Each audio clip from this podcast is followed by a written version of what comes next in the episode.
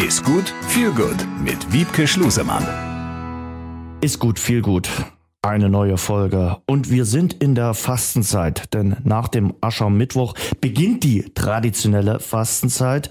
Wir wollen uns heute darum kümmern, wollen über das Heilfasten sprechen. Das mache nicht ich, sondern das machen wir mit unserer Ernährungswissenschaftlerin und das ist Wiebke Schlusemann. Wiebke, guten Tag. Guten Tag, Jens. Hi. Bist du froh, dass äh, Fasching vorbei ist, die Pfannkuchenzeit? Kannst du dem viel abgewinnen? Ich bin nicht froh, dass die Zeit vorbei ist. Ich esse äh, sehr gerne Berliner, wie das bei uns heißt, mhm. und feiere gerne Karneval.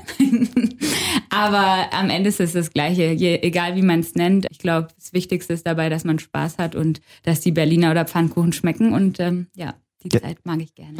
Jetzt ist es vorbei. Jetzt sind äh, sechs Wochen zwischen Aschermittwoch und Ostern und die nutzen viele Menschen zum äh, Fasten. Aber Fasten ist ja da nicht nur der Verzicht auf feste Nahrung, sondern eine Begegnung quasi mit sich selbst. Was hältst du denn grundsätzlich davon, vom Fasten? Also grundsätzlich finde ich Fasten nicht verkehrt. Also es gibt ja ganz verschiedene Ansätze, die man da verfolgt. Es ist ja in den seltensten Fällen so, dass sechs Wochen lang komplett auf feste Nahrung verzichtet wird. Das ist ja dann eher so, sind so kleinere Abschnitte.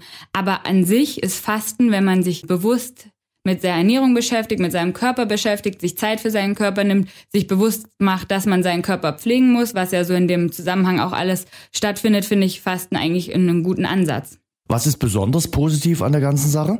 Also je nachdem, wie man es umsetzt und wie die Voraussetzungen, körperlichen Voraussetzungen sind, ähm, schafft man es damit, seinem Körper so ein bisschen mm, Pause zu geben. Das ist ja so das eine Ziel, dass man möchte, dass der Körper mal so runterfährt, die ganzen Stoffwechselvorgänge, dass da so eine Reinigung stattfindet. Da muss man sagen, wenn man sich generell gesund ernährt und einen guten Lebensstil hat, braucht man das nicht. Unser Körper ist ganz gut im Entgiften, sonst würden wir gar nicht überleben.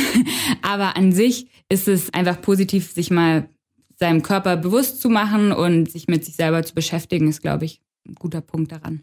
Du hast ja schon gesagt, Entgiften ist ein, ein Stichwort. Mhm. Welche Krankheiten lassen sich denn durch so etwas vermeiden oder bekämpfen?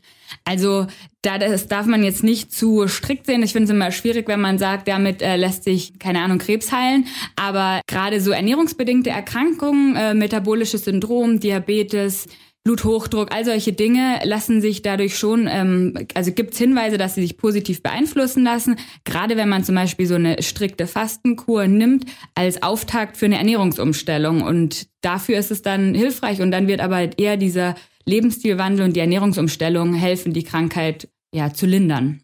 Wie lange sollte man denn mindestens fasten? Auch das ist ganz unterschiedlich. Also wenn man jetzt dieses klassische Heilfasten macht, das sind ja, glaube ich, insgesamt so zehn Tage, wo man erst Entlastungstage hat, an denen man einfach weniger isst, um den Körper darauf vorzubereiten. Dann gibt es die Tage, an denen man, also den Tag, an dem man abführt, um den Darm einmal komplett zu entleeren, dass da nichts in Anführungsstrichen liegen bleibt quasi, weil ja kein Nachschub kommt, um den ähm, normalen Vorgang, Verdauungsvorgang anzukurbeln.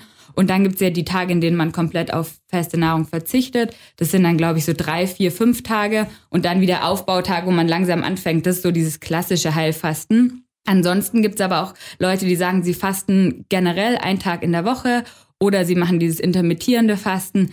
Da muss man sehen, was sich für einen selber gut anfühlt. Was sind die No-Gos äh, beim äh, Fasten? Was sollte man da beachten? Also wie du schon ganz zu Beginn gesagt hast, ist Fasten nicht nur ähm, der Verzicht auf Nahrung, sondern auch so die Begegnung mit sich selber. Man sollte dieses Fasten, gerade wenn man es extrem macht, nicht im stressigen Arbeitsalltag machen. Man sollte sich Zeit nehmen für sich, vielleicht das mit Meditation oder langen Spaziergängen kombinieren und sich wirklich auch Zeit nehmen und diesen Stress rausnehmen, weil in Stresssituationen braucht der Körper zusätzlich Energie und die hat er in der Fastenzeit nicht und deswegen sollte man das ganzheitlich betrachten. Zusätzlich ist, wenn der Körper an sich schon nicht gesund ist, sollte man einfach das unter ärztlicher Aufsicht machen. Es ist ja trotzdem nicht ganz einfach, glaube ich. Die ersten zwei Tage sind nicht ganz einfach, äh, genau. wenn man da auf Ernährung verzichten muss, auf feste Nahrung. Genau, und das ist auch sehr individuell verschieden. Also ich habe das ausprobiert, kann von mir selber berichten, dass mein Körper das gar nicht super fand.